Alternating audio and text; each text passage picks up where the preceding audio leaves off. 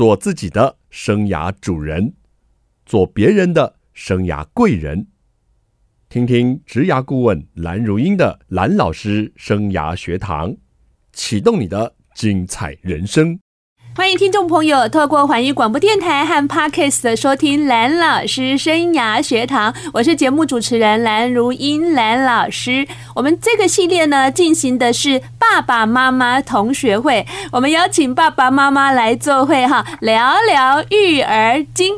我们今天呢，邀请到的是一位妈妈哈。如果你比较想听爸爸经，上个礼拜是爸爸经啦，这个礼拜呢是妈妈经啊。我们邀请到这位妈妈哦，她是一个资深的媒体人哦，她家里啊有两个宝贝。欢迎今天的来宾梁慧文。主持人好，各位听众大家好，我是慧文。好，慧文当妈妈当很多年了吧？对呀、啊，当妈是我的正职啊，真的还？工作才是副业。哎呀，你这个妈妈是很了不起哎，为了孩子哦，后来把工作的重心转变了，是吧？啊，是啊。先跟我们说一下这一段很重要的关键。哦，就一切都是意外。就是我有两个小孩嘛，那老大现在是七年级，要升八年级，是女生。嗯、然后弟弟呢是四年级，要升五年级。那老实说呢，年轻时候的我有想过我会结婚嘛，但是真的没有想过有当妈的一天。所以呢，后来反正就是。在孩子出生之后，就很多事情不是在计划跟预料当中，所以我也就这中间有十年，因为带孩子的关系，就把工作给辞了，就当全职妈妈这样子。哎，可是惠雯直接离开职场。你当初在媒体的光环很大，哎，你怎么可能放得下呢？就真的会觉得说，就人生有很多不同的选择来的时候，你就要看看哪件事情比较重要嘛。是。那当然，对我个人而言呢，工作是非常非常重要一件事，因为我就是一个工作狂，我很喜欢工作，然后而且我的工作又是我的兴趣，就是我最擅长跟很能发挥的部分。是。那当妈呢，老实讲，真的没有太大把握。但是呢，孩子都生了，你也只能对他负责啊。所以那时候因为家里的一些考量跟状况，是那本来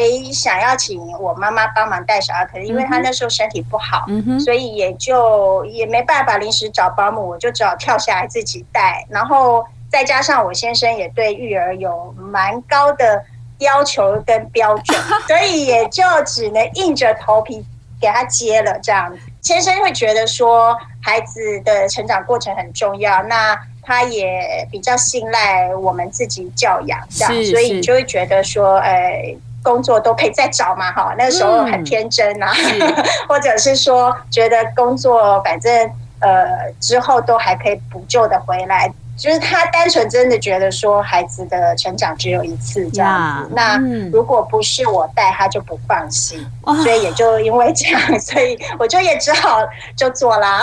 哇塞，这一段呢太感人了哈！如果收音机旁哦有一些妈妈正陷于家庭跟工作的抉择跟苦思的话哦，慧文的这个亲身经验哦，我想应该触动很多人的一个想法哦。但是刚刚有一个非常关键的字眼说，先生对育儿 有很高的标准跟要求。是啊，是。哎，可见得这个慧文呢，真的是带孩子还是挺用心的啊，蛮期待你今天精彩的分享。好，慧文，那个您刚跟我们说啊，您有两个宝贝哈，女儿呢要升八年级，儿子呢是要升五年级哦。哎。跟我们分别谈谈吧，这个阶段的孩子了，嗯、有没有什么特别的地方？嗯、你要先谈弟弟还是先谈姐姐？嗯，先讲姐姐好了，好姐姐的比较不复杂。女生嘛，女生真的老实讲就是天使啊，就是 不太会给你有太多的烦恼。你确定你要这样说？我已经想到弟弟你会用什么形容词了？没有，也没有，他就是纯粹就是给我很大的挑战这样。姐姐是天使，弟弟是天真嘛？姐姐就是，对，就是呢，姐姐打从她出生，只有他在让我生产的时候经历了非常可怕的过程，就是生了三天生不出来。真的还假的？真的真的。然后到后来就是都还蛮好带的，也很顺利。是啊，所以也才会有老二的发生，因为就会觉得带孩子不过如此而已，所以也就又投入了下去。这样，那说到他的成长过程，确实就真的也不太有。可以让你烦恼的地方。哇，那对，就是很乖巧。那以现在来讲的话，可能这个阶段他就是，我发现是比较多的跟同才之间的互动。也就是说，他还蛮常听到他在聊同学之间的一些状况啊，学班上的状况啊，同学的事情啊，或者老师的事情啊。那我就觉得说，哎，现在的孩子可能他们的这个教学方式有些不太一样的地方，就是现在比较重视分组嘛，分组作业，嗯、所以他。就会有很多的评论，就是呢，比方说他，因为不见得每次你的 member 就是你的伙伴都是一样的，那每个人有每个人状况，有些人很好合作，有些人不好合作，有些人拖累了整组的成绩，有些人又怎么样怎么样这样巴拉巴拉的。那我觉得他就会有一些他自己的想法跟看法。嗯嗯嗯、那再来就是对于老师，我觉得现在孩子也是这个阶段嘛，是就是说对于老师他们也是。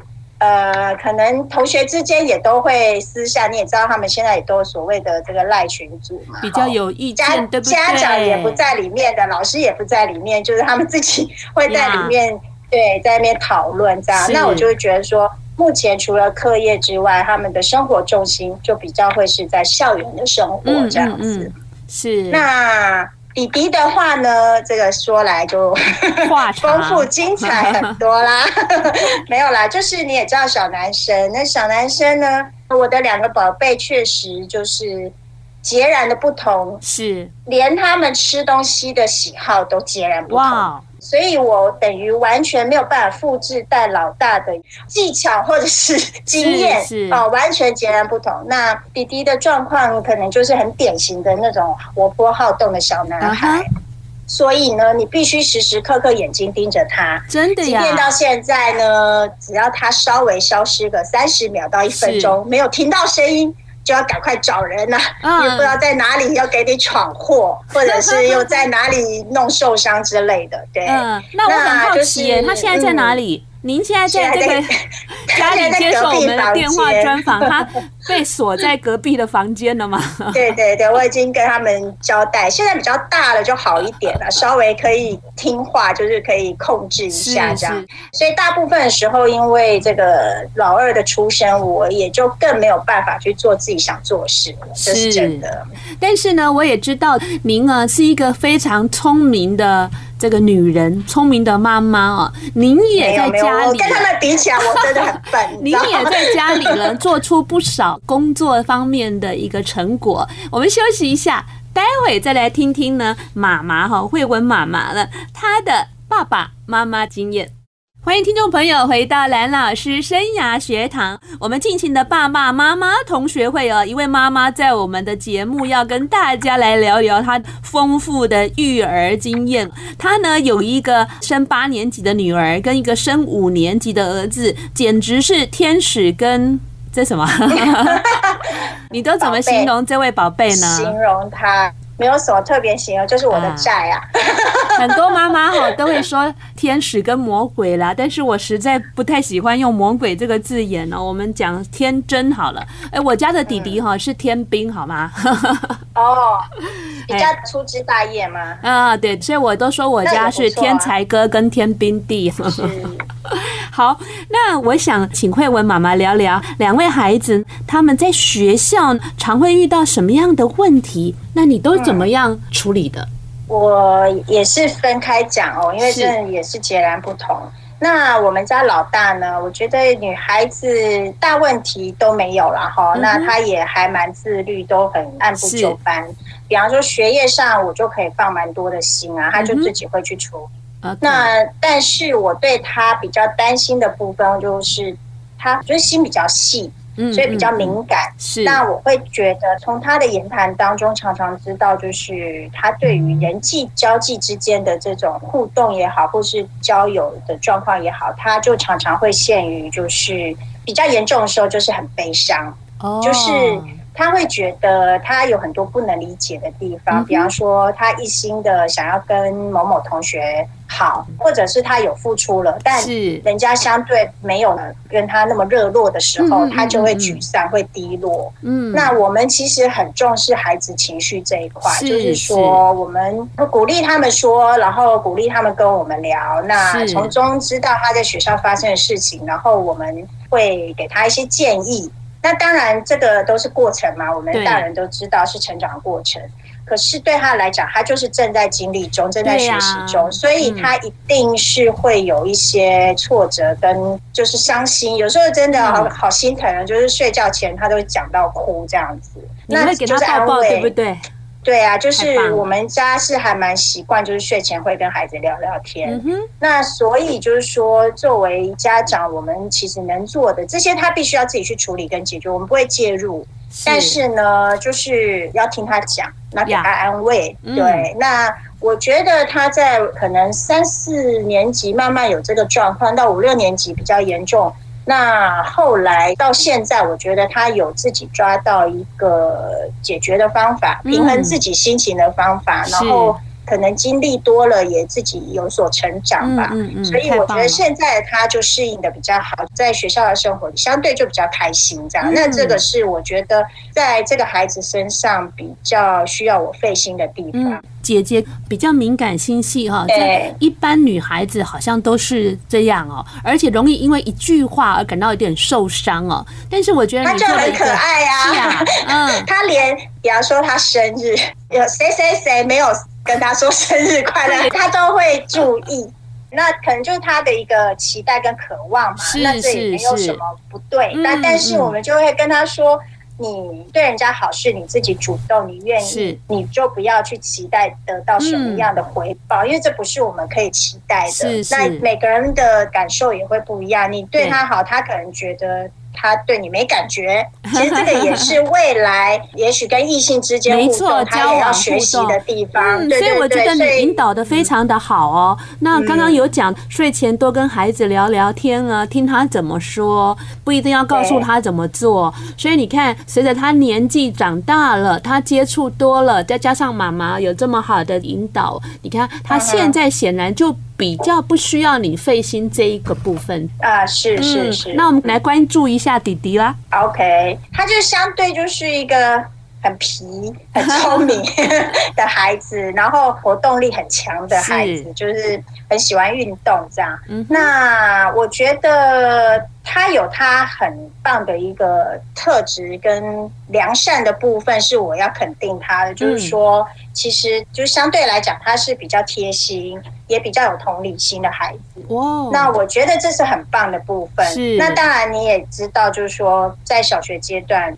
功课我就不期待了啦，哈，就是不用强求，反正他就是 把该做的有做好，没错，这样子我就觉得 OK。然后呢，不要给我犯大错，哈。那当然就是可能小问题不断啊，受伤啦，呃，这个被老师写联络簿啦，是是也没有到那样啦。但是你还是会三不时要提心吊胆一下，这样是是。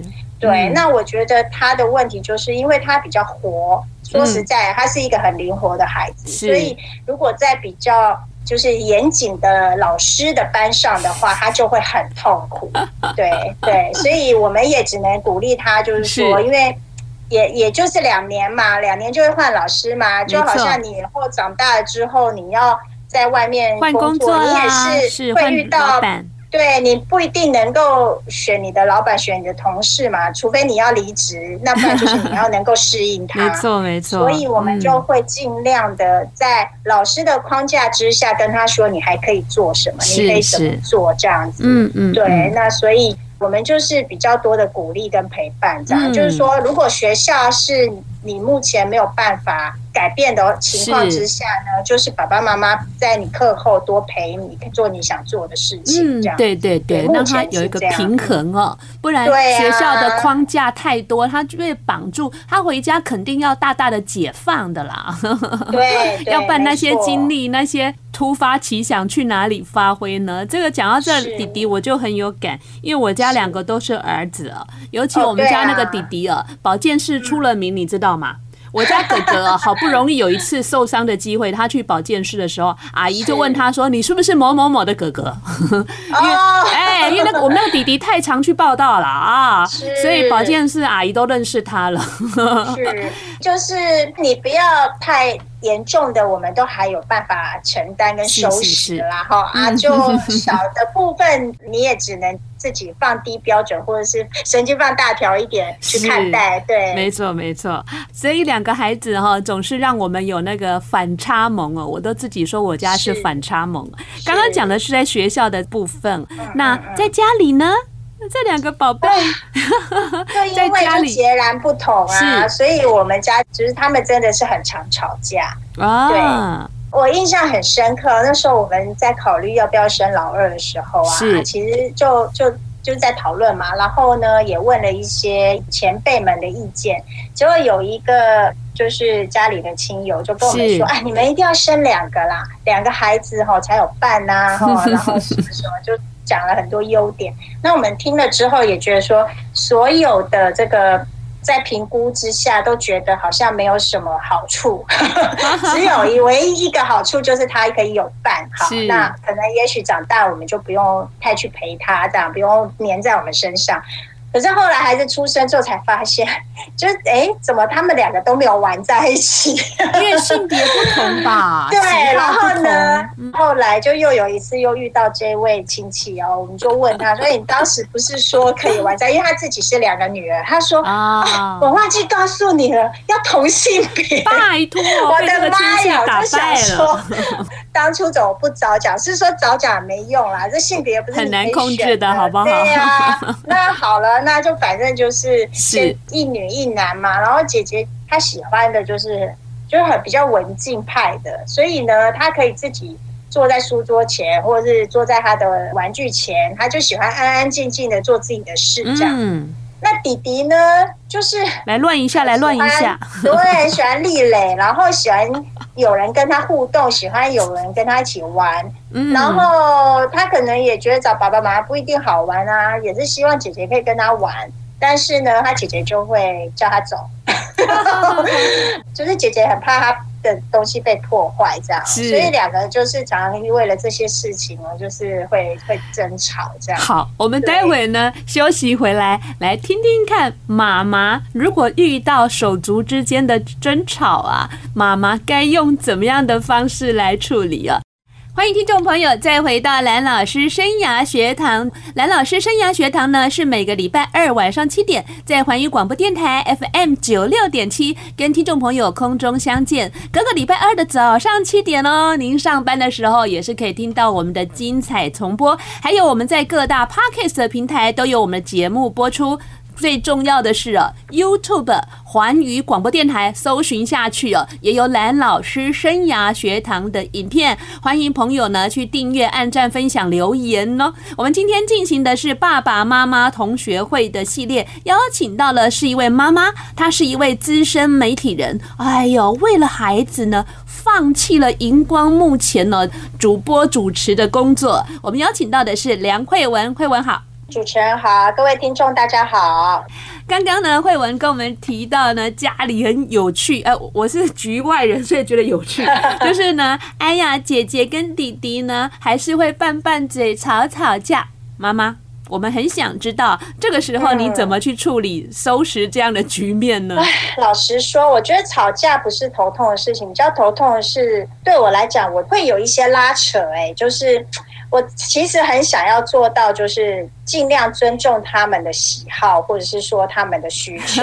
也就是说，我不会想要说姐姐一定要让弟弟啦，或者是谁要配合谁。是。可是呢，在两个人的这个需求跟想法，或者是说个性不同的情况之下，嗯、我觉得真的，我每次有争吵发生的时候，我第一个想到的说，我要怎么样才能圆满？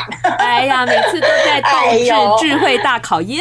比方说呢，姐姐就很不喜欢她的东西被人家破坏，被动啊，被破坏哈。对，那这是她的底线嘛，原则嘛，她的原则。嗯、那。弟弟呢？当然，我也会常跟姐姐讲说，你总是有时候要有一些弹性，不然以后你你去外面，你跟别人相处也会有这种情况，你要怎么办？都要跟人家吵架嘛，哈、嗯。嗯、那弟弟的话呢？因为小时候这个记录太多了，就是 只要经他的手，东西就会坏掉，所以你叫弟弟说要他改这个习惯，了老实讲，大家在一个屋檐下，一时半刻太难了。都会碰撞到啊，都会，他有时候也不是故意的。所以呢，我现在的方法就是说，因为他们现在也比较大了，是，然后我也尽量不介入，我就会让他们自己去处理。是是。那我只会告诉他们，我最近发现有个方法还不错，因为因为自从在家里上网课之后，真的好好昏哦，就是说从早八点半上课到五点多，我们三个人都在同一个房间，然后呢，中间短暂的休息，居然还能吵架，然后我就会跟他们讲说：“我说这样，我们呢，谁要是呢没有办法接受对方，对，那引起纷争那个人就请你出去，你就去客厅。妈妈也原则也出来了，只能分割嘛，不然怎么办？分开是最好的做法。然后当他们都不愿意，为什么呢？因为在房间三个人，我就会开冷气。”而去客厅是没有冷气。好的，好的，这样的福利有差别。就为了这样呢，他们就会闭嘴，对，然后就会自己去协调出一个可以和平相处。太好了，太好了啊！最近的新发现。所以疫情下，穷则变了，变则通 了啊！太棒了，这就是说，原则上呢，吵架那个父母的处理要非常的小心哦，要不然哦，如果稍微不慎了，可能另外一边的孩子就觉得说妈。妈妈比较偏心，对啊，这样很讨厌。当妈妈的真的从当妈妈以后，我觉得我变得很聪明哎。我以前傻乎乎的，我觉得我当妈妈以后，不断的在我家弟弟的挑战之下，这个越来越聪明。所以我经常跟我弟弟说，我很感谢你，你让我记性变好了，也变聪明了。对啊，就是也不是全然的坏处啦。是是其实像我老公最近他也在思考一个方法，他有一个提议。啦，我们还没有真的落实。哎，我好想听哦！他就觉得可以养一只狗，因为他们三个啊，是就是我们一家四口，除了我以外，他们三个其实都是很爱小动物，就是很喜欢狗狗这样。但因为考量我的感受，我本人就是没有办法接受，所以呢，就一直没有做这件事。然后。我先生因为他自己有养狗经验，他就会想要跟我沟通，或者是说服我，就是说.他说其实如果有一只狗狗，就是小孩现在也比较大了。可以培养他们责任感之外呢，因为他们有一个共同照顾的对象，是不会来烦你。哎，可能有 道理哦，但是你可能要吵架，你要能够接受。因为像我就很怕毛小孩哦，就是猫啊狗我都很怕，所以我的小孩曾经有跟我提议过，但是被我拒绝了。一拒绝他也会伤心。他们很可爱，说那个国小的生物课要养东西就可以加分，所以呢，我就教他养蚕宝宝。然后后来就叫他养甲虫，后来就叫他养鱼，只要不是那个毛小孩，我都可以接受。接受的就是，比方我们也养过鱼啊，养过小老鼠，都有，就是不要到处乱跑的那一种。那我 或者是我觉得乌龟都可以接受，这样好意见。我觉得乌龟也不错，对，也很好养。但 anyway，就是他们现在比较大了，当然就是说他们确实也对狗狗有所喜好。那可是呢，这个都。一旦养了，你就不可能中途放弃。没错，所以要想的好好的思考。对，好，所以目前还没有做这件事。好的，看起来家里哦还真是充满了创意，大家可以互相提一些 idea。当然了，也是要有个共识，这样会比较好一点。那接下来我想要请慧文来聊聊，当妈妈这一路过来，你最开心的是什么事情啊？说真的哦。就说，很多家长可能大家会说，如果我们说我们不在乎功课，他们可能会觉得说你是不是在讲假话这样子。那我的想法比较是这样，就是说，我觉得功课这件事情、课业这件事情，我对他们期待只有你要跟上，嗯哼，也就是说，该做的你要做，啊，老师要求的、老师交代的功课，你不要给我不交或者是什么，该完成，而且是你。不能随随便便说有写就好，嗯、就是说你要认真嘛，哈。嗯。那如果说考不好，那当然都会有些因素啦，哈。可是我比较在乎过程跟态度啦。是。那我对于他们的功课，我先生其实也是这样，就是说他会说你不要给我是倒数的就 OK。嗯嗯嗯，嗯。好，那表示你真的没有吸收好，或者是你有什么太大的问题。那这样长期累积，我们后面也会收拾的很烦恼啊，哈。就是你可能要很多补习。所以我们两个其实老实说，我们花蛮大的力气在陪读这件事。哦，好好好。那我相信，就每一个家庭、每个家长做法不同，有些人会觉得说你应该放手啊，哈。但我们执行到现在，我们是每天他们回来，虽然他们也是有去安亲班，可是我们都还是会拿出来再次的 review，看他今天错哪里，是不是真的弄懂。我从他小一到现在都是这么做的。哦，就是说我会。很认真的花时间去做这件事，那目的并不是说你要给我考第一名，是，而是说就是你不要有没有跟上啊。你希望他的过程中你是看到他认真的，然后有品质的，对，你就是都都要弄懂这样子，不然我觉得很多家长可能就是说，啊，你有去补习，你有去安静班就好啦，其实不尽然啊，因为。老实说，补习班或者是安亲班的老师，他要看这么多个孩子，难免有不足的地方。他可能只是叫你改回标准答案，但是孩子有问题的地方，他不见得清楚，也不见得可以讲解。那我们就可以花比较多力气在这部分。哎，可是我想问，哎，你的小孩子弟弟小四升小五这些课业，你帮忙 review 或什么是 OK 的，但是姐姐的课业其实要升八年级有一些难度了耶。到高年级之后，就是完全转交给我老公。哎呀，那跟我一样，那跟我一样。我小五以后我就放弃了，因为实在是太难了。对，但我就是做尽量其他的照顾的部分，是我来。对，所以就是说，其实你蛮开心这样陪伴孩子在他的学习上这件事情。就是说，如果他的态度正确，我就觉得很满足了。OK，然后。再来就是说，也希望他们有比较愿意多元的发展跟接触，嗯，因为其实老实说，我不知道是都会区孩子还是怎么样啊，我看到在两个孩子身上。他们小的时候都比较胆怯，OK，我我自己感觉啦，就是说跟我想象的有一点落差，是是。那他们不是那种就是一开始有办法去接触外界或接触新事物的，那所以这部分我也会很鼓励他们，就是说一开始也许就是带着他们做，然后再来就是说，哎，后来我开始，比方说学校社团或者说外面的一些是。活动我就让他去上，对。那姐姐目前我觉得她就也真的有训练起来，就是比较常接触外界，接触不同的团体，是，所以她的适应也还 OK。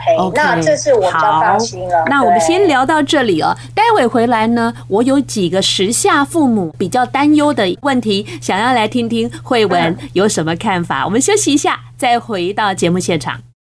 欢迎听众朋友再回到蓝老师生涯学堂节目哦。刚刚我们跟这个妈妈哦，我们今天的来宾妈妈聊到，就是说她呢陪伴孩子学习啊，她很重视过程中孩子的态度。那是不是有认真呢？在把学校老师规定的课业啦，甚至他学习的这些东西有没有用懂哦？我常常跟我的小孩讲，因为每次那个段考啊，或是月考，那不是有一些题目会答错吗？然后老师就会订正说啊，这答案是三，不是二哈。但是呢，我都跟孩子说，四个答案为什么错，为什么对，你都要弄懂，而不是只知道这个三是对的，其他就不理他了哦。学习一定要有四个字，叫做追根究底。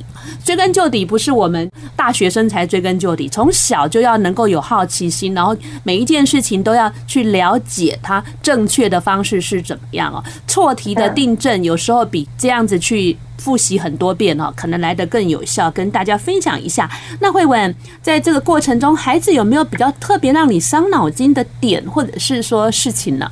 我觉得。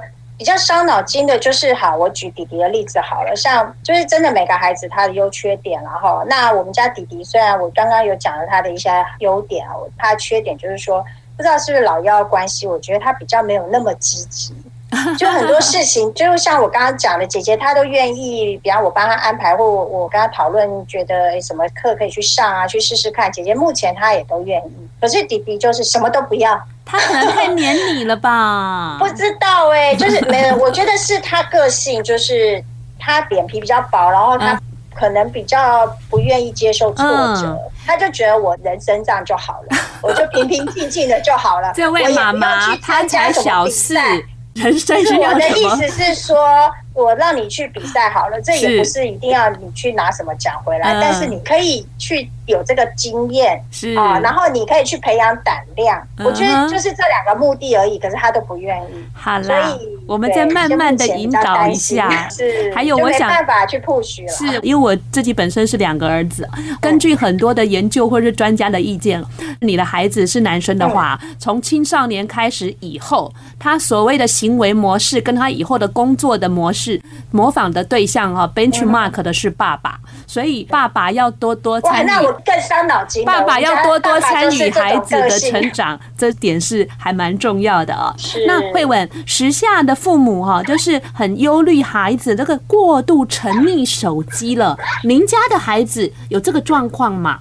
我觉得目前我们执行状况是还好，欸，我们不会禁止他们使用。嗯哼，啊，比方说姐姐可能我印象中好像小四还小五吧，就有给他手机。是，但那个手机主要是通讯，就打电话用的，那也还没有开放到说什么用 Line 什么。那当然就是他现在国中了以后，我们有让他用，就是在我们控制之下。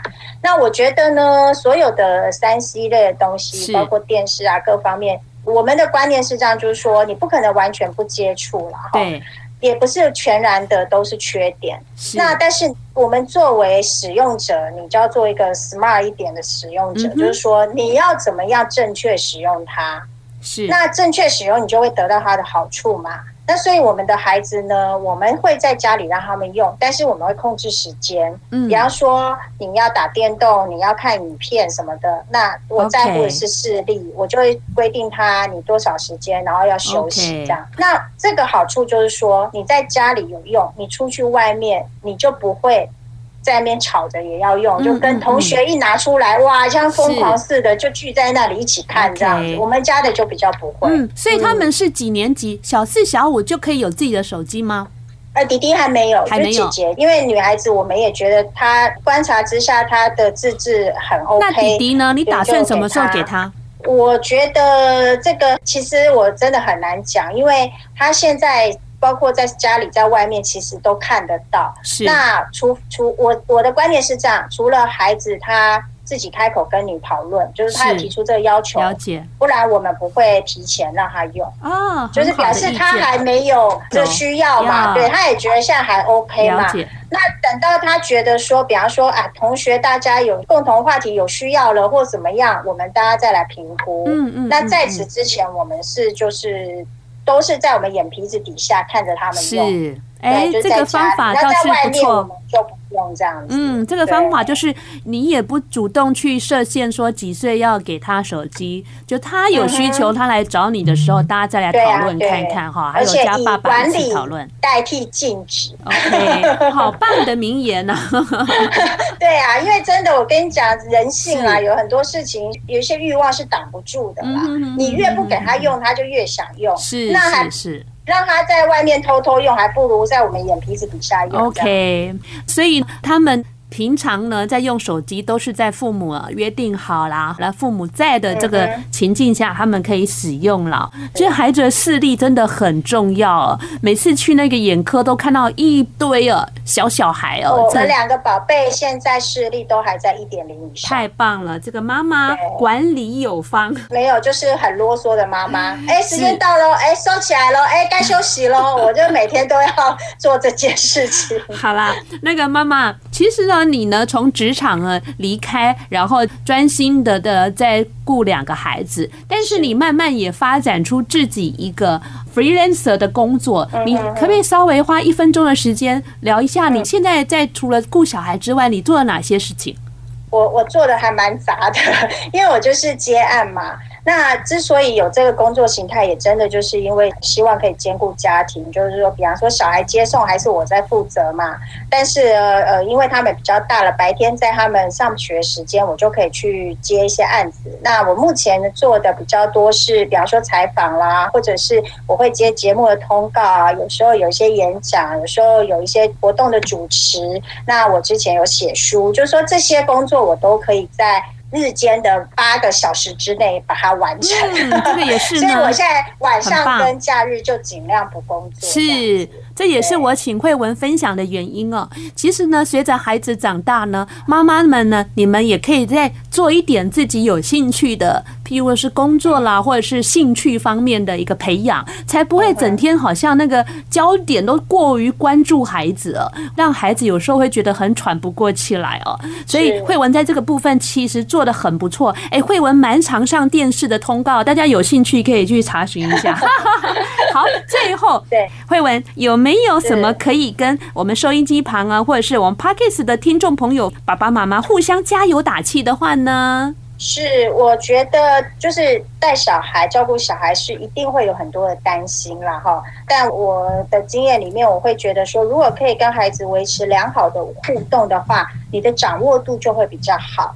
就说你比较能够在一些事情的发生，你第一时间可能就可以察觉到，然后你也可以在你可控制的范围内这样子，那孩子也就不会太偏了哈。嗯、那再来就是说，与其你去唠叨碎念他，不如你就帮忙解决问题。是，那这个帮忙解决问题不是要你当直升机家长，嗯、而是我觉得以我们来讲，我们就是会比较关注在维持好的学习环境，帮他排除困难，比方说。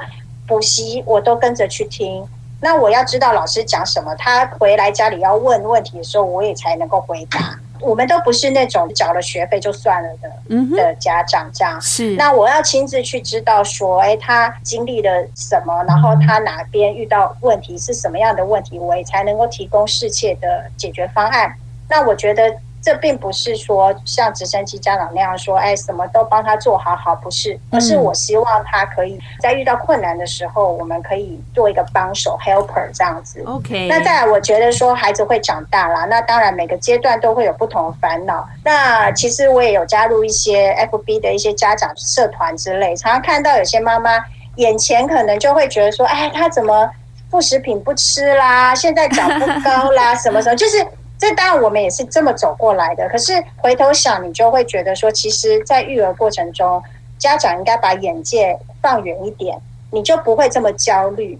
也就是说呢，很多问题其实是现在这样子，但是过一阵子，也许就不是问题了。对，就是嗯，不要太。看着眼前的一些小问题，嗯、然后现在不戒奶嘴，难道他一辈子就会吃奶嘴吗？没错，是 好的。其实呢，我们做这个节目呢，这个系列呢，也是这样的一个道理。大家可以透过互相参考别人的经验中哦，去找到比较适合自己的方法。唯有自己努力用心去 try，才知道专家呢，或者是这个爸爸妈妈说的东西到底适不适合你跟你的孩子。完全呢，没有一套。套方法呢，可以适合所有的爸爸妈妈去照顾、去教育你的孩子的。下个礼拜同一时间，蓝老师生涯学堂，我们空中再见，拜拜，拜拜。